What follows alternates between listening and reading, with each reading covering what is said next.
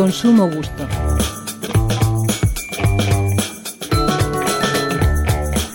¿Qué cosa es la que hace que usted pague más por el mismo producto comprado en un sitio u otro? Cada uno tendrá su argumento, claro, y creo que todos serán buenos. Un comprador valorará más una cosa que otra. Los factores y las circunstancias son variopintas. Por ejemplo, ¿qué me dice de quien va a cierta gasolinera situada a unos cuantos kilómetros y espera un cierto tiempo para llenar el depósito?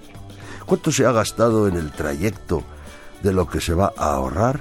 ¿En cuánto valora su tiempo?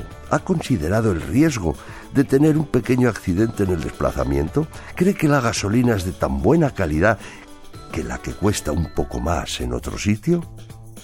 Otro ejemplo, si compra online algo tecnológico, deberá hacerse usted la puesta en marcha o pagar por ello aparte.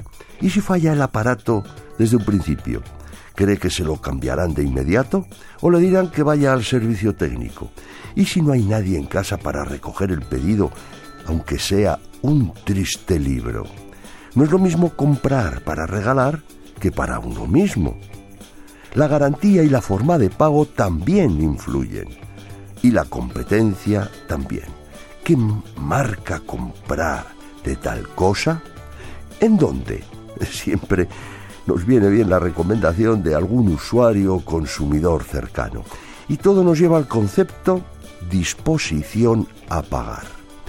No crea que para fabricantes el precio es algo fácil de determinar se ha escrito acerca de la pues, teoría de la contabilidad mental, la teoría del encuadre o el método comparativo de valoración. Todo muy académico y complicado, no voy a entrar en ello. Seguro que usted, a la hora de comprar, lo tiene más claro. Ignacio Soret, director de investigación y editorial ESIC Business and Marketing School, Radio 5, Todo Noticias.